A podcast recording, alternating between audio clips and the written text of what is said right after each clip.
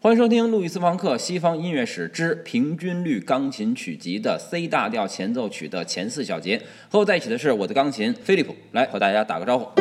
呃，舒曼啊，曾经在他的一个随笔集里说过大概类似这样的话。呃，他说贝多芬走过的路，我们不一定要重走；呃，莫扎特走过的路，贝多芬不一定要重走。呃，亨德尔走过的路呢，莫扎特也不一定要重走；帕莱斯特里纳走过的路呢，亨德尔也不一定要重走。但是只有一个人，他走过的路，我们要沿着他的脚印一步一步的重走啊。那么这个人就是约翰·塞巴斯蒂安·巴赫。那这个舒曼说这句话，他主要指的是他要重走巴赫的什么路呢？所以这个舒曼他还在他的随笔里写过这么一个类似于这么一个观点，他就是说他要把这个巴赫的。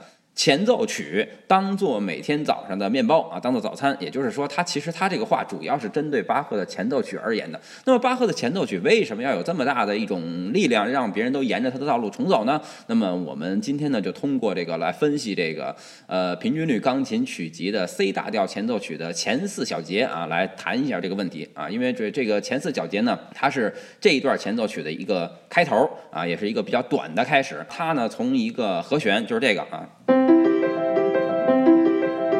开始，然后回到这个和弦，啊，然后呢，中间呢经历了一个变化啊，就是这样，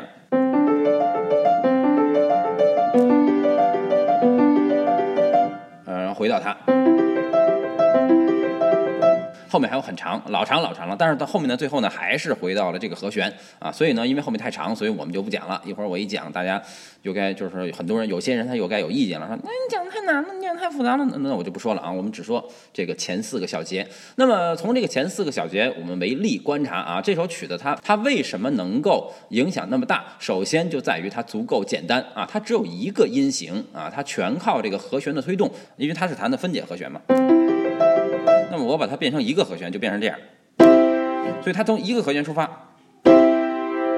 换到下一个，再回来，再回到主和弦。啊，所以它是一个很简单的和弦进行，然后它的音型也很常非常简单啊，所以它就很简单。那么有些人就问了，那那这就弹这样简单的东西不就行了吗？为什么要变成像这样？的分解和弦呢？因为弹成这样的分解和弦，我们就可以嗯演奏出各种不同的速度，根据这种不同速度的变化，就可以体现出人的情感内涵。比如说，我们可以非常的欢快而流畅，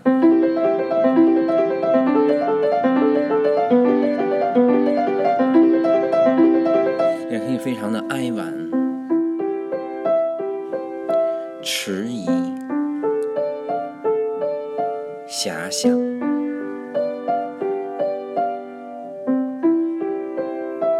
所以呢，很多不同的演奏家在演奏这首曲子的时候，他就用会运用各种速度。比如说，这个这个这个德国，呃，三十年代的时候，这个一个这个菲舍尔是吧？他也是一个，反正是一个演奏家啊。他弹的这个平均律就是很快的一个速度啊。大家听一下他的前四小节。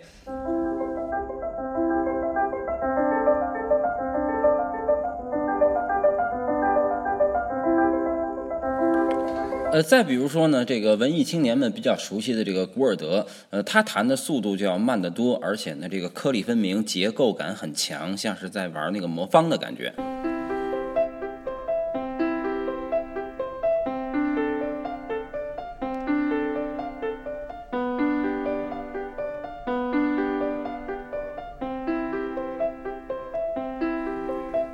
再比如说这个，说说那个那个什么，那个叫说复活了大键琴演奏的这个女什么大键琴演奏家兰多夫斯卡哈，那么她弹的这个东西就建筑感非常强，像是在那个哥特式教堂的里面往上看，向顶部飞升的那种感觉。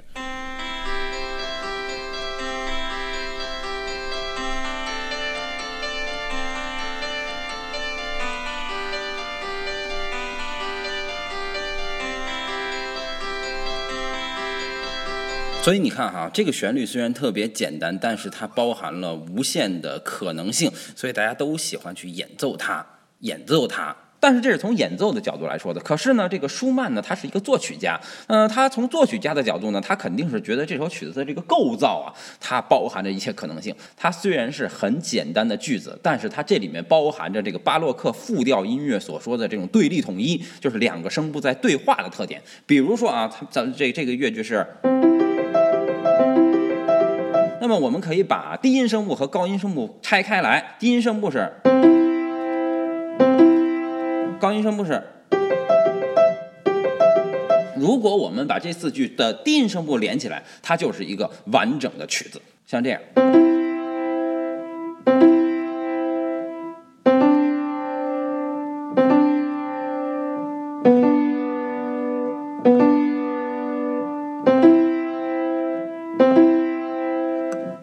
更简单了，但是你觉得它是一个完整的旋律。然后，如果把高音部独立出来，大概就是这样。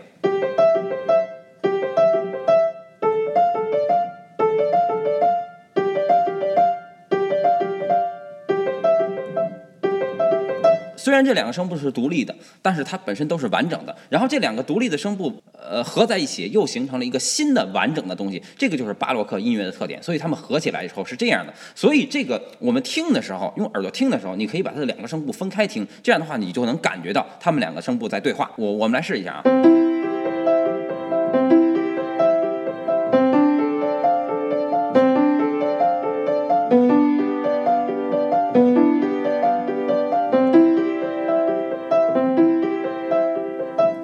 这是两个声部之间的对话，但是呢，巴洛克音乐的特点就是在两个声部对话之外，我们可以任意的加上第三个声部。巴赫虽然说他仅仅写了这么一个前奏曲，但是呢，后来十九世纪的这个法国浪漫主义的这个作曲家古诺就根据这首前奏曲为基底，他就写了我们都熟悉的那个圣母颂，对吧？所以他的前四句就这样的。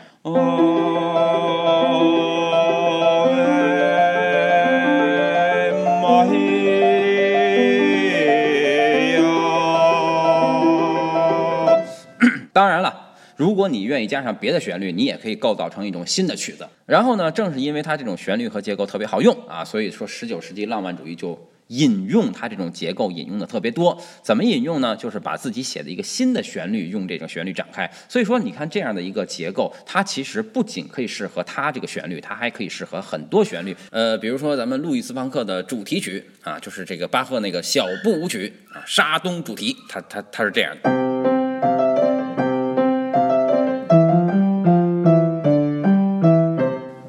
把这个一个旋律呢变成用平均律的这种和弦模式展开，大概就是这样的。